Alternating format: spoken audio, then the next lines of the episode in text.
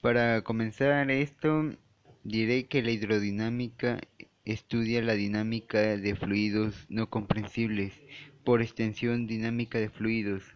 Esta es la dinámica del agua, ya que el prefijo griego hidro significa agua. Aún así también incluye el estudio de otros fluidos. Para ello se considera, entre otras cosas, la velocidad, la presión, fluido y gastos del fluido. Las aplicaciones de la hidrodinámica se encuentran en ingeniería, diseño de canales, construcción de, puertos, presas, en la fábrica de barcos, turbinas, etc. Las ecuaciones que describen la dinámica de estos fluidos son las ecuaciones de Navier-Stokes son la expresión matemática de la conservación de masa y la cantidad del movimiento.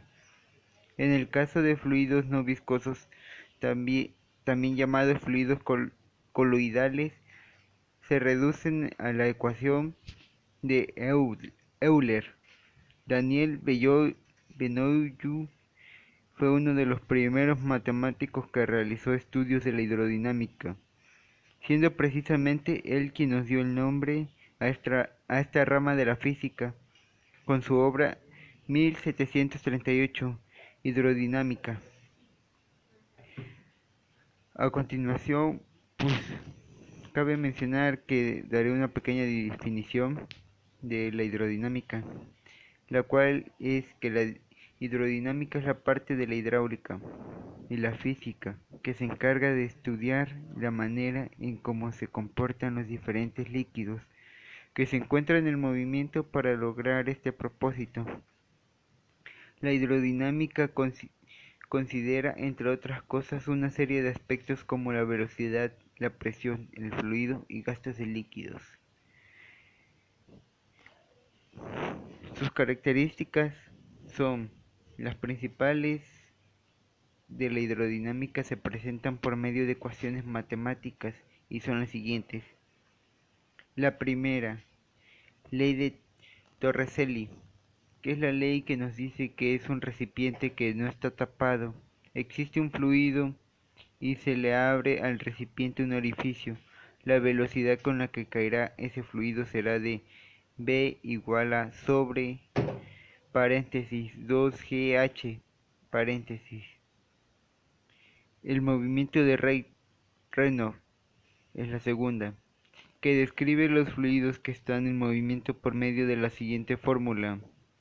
N es igual a paréntesis P.D.V paréntesis sobre N, en la cual P es la densidad del diámetro del cilindro, V la velocidad y N la viscosidad. El caudal que es el volumen del líquido que fluye en una unidad de tiempo. Su fórmula es G igual a triángulo V sobre triángulo T. Por último, el tercero, el principio de Bernoulli, el cual es una consecuencia de la conservación de la energía en los líquidos que se encuentran en movimiento. Adelante, les diré un ejemplo sobre la hidrodinámica uno muy sencillo y fácil de entender, que es velero navegando. Toda la parte sumergida trabaja hidrodinámicamente, es decir, la parte sumergida del casco de cualquier embarcación está en movimiento relativo cuando navega al agua y eso provoca fuerza sobre estas superficies.